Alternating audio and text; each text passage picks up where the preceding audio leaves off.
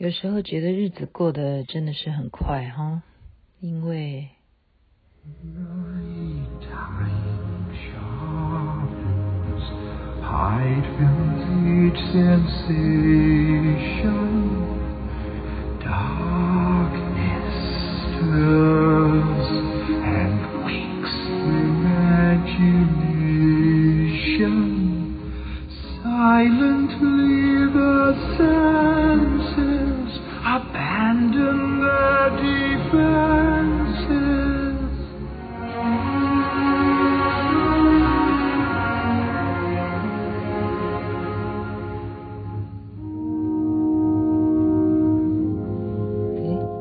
唱 歌剧魅影，另外一首我很喜欢的《The Music of the Night》。我说时间过得好快呀、啊！您现在听的是《星光夜雨》，徐雅琪。快是说哇，又过周末了，我们才在说哦，宣布了一个期限，我们不能够解封。然后糊里糊涂的，怎么又到了礼拜六，然后又要礼拜天，然后又要下一个星期，又是一个什么样的新新的未来？新的未来哈。不过今天呢，大家如果前面有看到群组我 PO 的这个东西，其实我说老实话，我都忘记这件事情。什么叫做忘记这件事情？我真的满脑子就是努力防疫。我觉得冥冥中其实头顶上面有神明，是可能是这样子。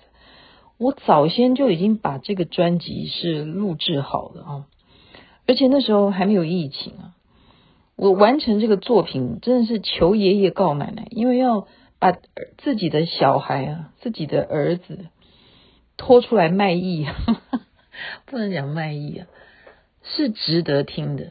好，徐雅琪的《学霸养成记》，感谢我的这个老板啊，也是我以前的同事。我再一次告诉大家，我们以前都是台北之音的红牌主持人呢、啊，广播节目主持人李建富，他也是红歌手啊，红歌星啊。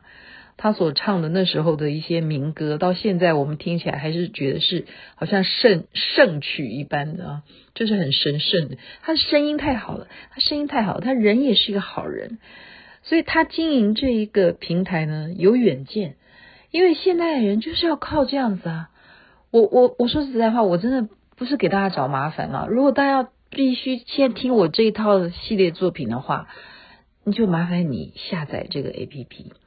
那他前面这几集呢，都是免费听，你就是试听，你觉得不好听，那你就没关系，反正你有听到前面这五集很重要。我为什么请大家一定要听很重要呢？因为有些人对我生这个小孩，为什么他这么聪明，是真的抱有很多很多的好奇心的。那么我就会在这个内容告诉大家，当时是怎么怀了这个孩子。真的，我会讲出来。然后怀他的过程，我做了什么功夫？然后生下来之后有什么一些嗯奇人异事，也不能算是奇人异事啦。哎，真的是真的是有，真的是有，真的是有了。包含我自己的孩子啊，他都出马来自己当主持人，自己讲话。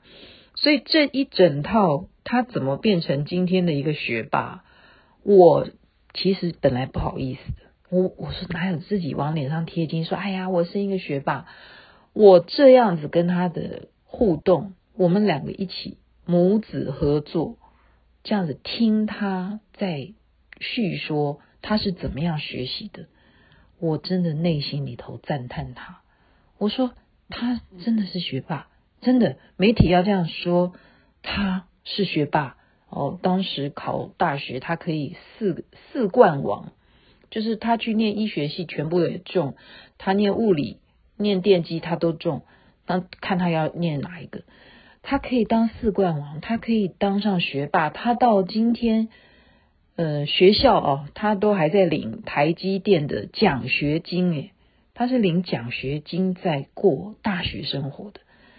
哦，真的是这样子的孩子是过程是怎么来的？所以这个作品对大家来讲，如果未来他呃 APP 好，现在是免费的，未来你要听听下去，你觉得到底秘诀在哪里？当然，它一定是是可能会要收费啊。我不一定是为了赚钱，但我觉得，因为这是有价值的东西，也请大家 respect，OK，尊重一下。我们把孩子养这么大，把口诀告诉你，你如果真的付一点成本，是不是也是对于我们的一种，就是我刚刚讲的 respect，OK，就是著作权也是蛮重要的嘛哈。既然李健富是我们尊敬的长辈哦，他大我一点点的哈。他是我的老板，我当然也要替他的活路 想想办法，养家活口。大家现在都马上要这样，不是吗？哈，所以在他的平台也同步的是可以听到星光夜语。大家不，既然你都已经下载 APP 的话，星光夜语全部都是不用钱的。好，你想听哪一段，他都已经帮你整理好了，全部都在爱播听里头。所以今天的节目内容就是。简短的告诉大家，不会吃亏的。你听了徐雅琪的《学霸养成记》，你会知道做父母当然不容易，可是做一个名人的小孩，他如何从小这样子自学而变成成绩优良，到现在让你觉得。他不但是一个成绩很好的啊，我们说研究半导体的学者吧，他现在已经要上台大的研究所了。